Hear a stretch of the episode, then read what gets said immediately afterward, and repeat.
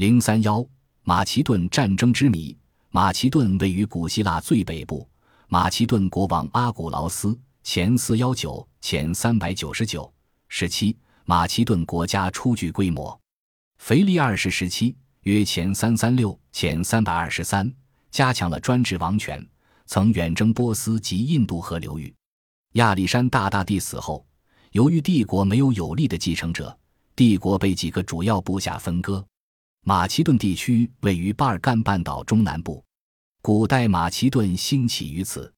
公元前四世纪中叶以后，国势日盛，在国王腓力二世的统帅下，马其顿军于公元前三百三十八年大败希腊联军，进而控制了全希腊。腓力二世死后，其子亚历山大即位，是为亚历山大三世即亚历山大大帝。亚历山大在公元前三百三十四年开始东征。进入小亚细亚、叙利亚、巴比伦和埃及，征服了波斯帝国，又挥兵东进伊朗和中亚，直达印度河流域。因受到当地人民的抵抗，马其顿军也实在疲惫不堪。亚历山大被迫撤军西归。公元前三百二十三年，亚历山大病死，他的部将争夺地盘，将其帝国一分为三，即马其顿王国。在留古王国和托勒密王朝统治下的埃及王国，马其顿国王亚历山大是古希腊学者亚里士多德的学生，他是一位颇具政治与军事才能的国王。据说他在东征亚洲时，曾把所有的财富都分赠给了友人。当别人问他给自己留下了什么时，他信心百倍地回答：“希望。”图中描绘的是公元前三百三十三年亚历山大与波斯国王大流士三世交战时的情影。马其顿王国对希腊的统治不断遭到希腊人的反抗。公元前三百一十四年形成的埃托利亚联盟和公元前二百八十年形成的阿卡亚联盟，就是因共同的反马其顿斗争而几度携手的。公元前二百二十九年。法洛斯的德米特里乌斯靠出卖科西拉而攀附上罗马，当上了西北伊利里亚的君主。公元前二百二十年，他撕毁与罗马的协定，去蹂躏爱琴诸岛。他亦曾向马其顿出卖埃托利亚联盟。当公元前二百一十九年，他被罗马人打得丢盔卸甲时，便逃到了马其顿，屈身于腓力武士门下，做了谋臣，怂恿腓力武士与罗马较量。腓力五世正在与埃托利亚联盟作战，但翻过品斗斯山西尽是他的夙愿。公元前二百一十七年，罗马人在特拉西美诺湖惨败的消息传到马其顿王宫，腓力五世大喜过望，他接受了德米特里乌斯的建议，梦想着征服世界的伟业，匆忙草草地与埃托利亚人缔结合约，腾出手来全力西进。他迅速组建了一支轻型快艇舰队。于公元前二百一十六年春开进亚德里亚海，想在那里寻得一块海军基地，并让德米特里乌斯在法罗斯复辟。罗马舰队的逼近又迫使他迅即撤退，但他的目标已经明确。以此发现，坎尼之战并没有结束罗马与迦太基的战争，腓力五世便立即迈出了决定性的一步，与汉尼拔结盟。公元前二百一十五年夏。罗马人截获了腓力的使者和秘密文件，得知了马其顿欲与迦太基结盟的情报。罗马人卧榻之侧，安容他人。元老院立即命令在塔兰托的行政长官拉维努斯加强对腓力武士的监视，并配给他五十艘战船，以便在必要时越海去伊利里亚。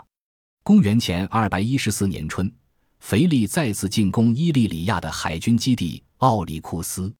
拉维努斯迅速出击，夺回奥里库斯，救援了阿波罗尼亚，迫使腓力烧毁船只，退回马其顿。拉维努斯在伊利里亚沿岸立住了脚，腓力无可奈何，只盼迦太基船队能助他一臂之力。不料希望成了泡影，仅在公元前二百一十三年占领了利苏斯，聊以自卫。拉维努斯担心迦太基人抽空来援助马其顿。转而运用外交手段，先发制人到希腊去煽风点火，在腓力身边挑起战争。图中取自亚历山大石棺上的浮雕，描绘的是亚历山大率领马其顿人与波斯打仗的情景。浮雕历经数千年，其间的紫、黄、红等色依旧鲜艳夺目。公元前二幺幺年，拉维努斯与埃托利亚人结盟，相约。埃陀利亚人立即与腓力展开陆战，所获领土归集，罗马人提供海军支持，并分得部分福财和人畜等战利品。不久，许多希腊城邦纷纷加入这个联盟。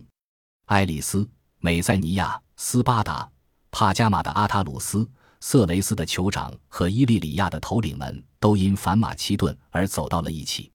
腓力非但不能在意大利帮一把汉尼拔，反而把战火引到了希腊，使自己陷入重围。这幅画中的亚历山大大帝正在战场上骑马驰骋。从公元前二百一十一年到二百零八年的这段时间，腓力穷于应付了四次战役。拉维努斯在公元前二幺幺年由盖尔巴接任，除攻下艾吉纳外，建树无多。战争在拖延着各方。渐渐的，腓力感到期待迦太基海军的帮助已经无望，而罗马方面也觉得战争再持续下去无大利可图。公元前二百零八年。阿塔鲁斯回到亚洲。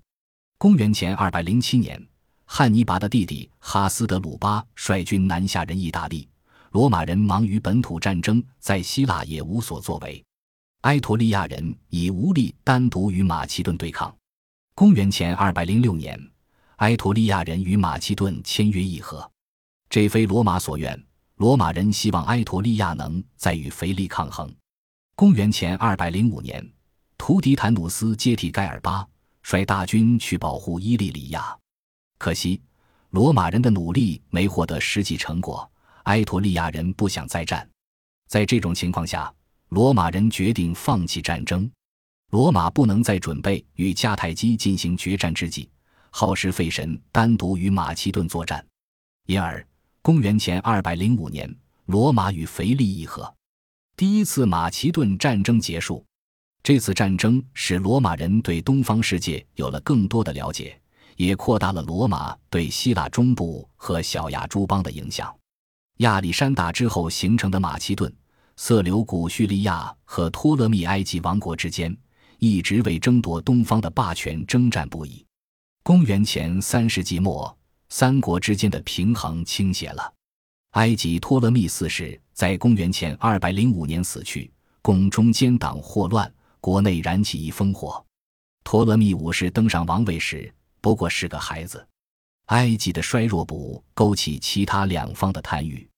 公元前二百零三至前二百零二年冬，马其顿的腓力五世和叙利亚的安条克三世缔结密约，瓜分埃及在欧洲和亚洲的势力范围。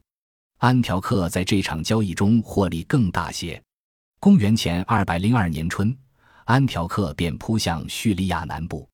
腓力先是避开与埃及人正面交锋，只沿波斯弗洛斯海岸用新武装起来的舰队进攻滨海城市。腓力攻下了与埃托利亚有盟约的齐乌斯，激怒了埃托利亚人，也使安条克大为不满，进而导致罗德斯人决定与腓力对着干。几经胜负，罗德斯人等决定向罗马求援。罗马元老院考虑再三，终于决定参战。公元前二百年春，罗马人向腓力发出最后通牒，要求马其顿人立即退回马其顿。腓力当然不会束手待毙，这正是罗马人要的效果。公民大会做出了对马其顿宣战的决定。希腊方面，雅典人在罗德斯人和阿塔鲁斯的劝说下，也向腓力宣战。这年秋，罗马军由盖尔巴统帅跨海东进。这次战争的头两年。双方都无大的建树。不久，埃托利亚放弃观望态度，站到罗马人一边。阿卡亚联盟却不肯在此时伸手拉腓力一把。罗马人没费多大力气，便占了马其顿西部地区，并劫掠了爱琴海岸和马其顿沿海的财物。公元前一百九十八年春，罗马军统帅一人派弗莱米尼努斯以加强兵力投向东方。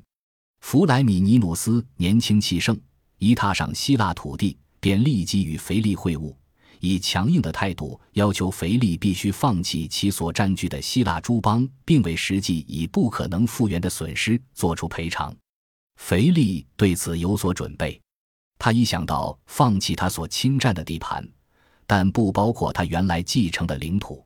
但当弗莱米尼努斯要求腓力立即行动，从退出帖撒利开始时，谈判破裂。腓力退到帖撒利，弗莱米尼努斯则控制了西海岸的道路，在迫近帖萨利。不久，舰队开抵科林斯，阿卡亚联盟也站到了罗马人一边。腓力的处境愈加艰难，和谈不成，腓力只得孤注一掷。公元前一百九十七年。腓力在费里的基诺斯开发里山，与罗马人接上了火。那里的地势与马其顿不利，他们的步兵方阵难以展开发挥效力，而罗马军团却乘机取得了大胜，使腓力的军队损失过半。腓力至此，除了无条件接受罗马的要求，别无选择。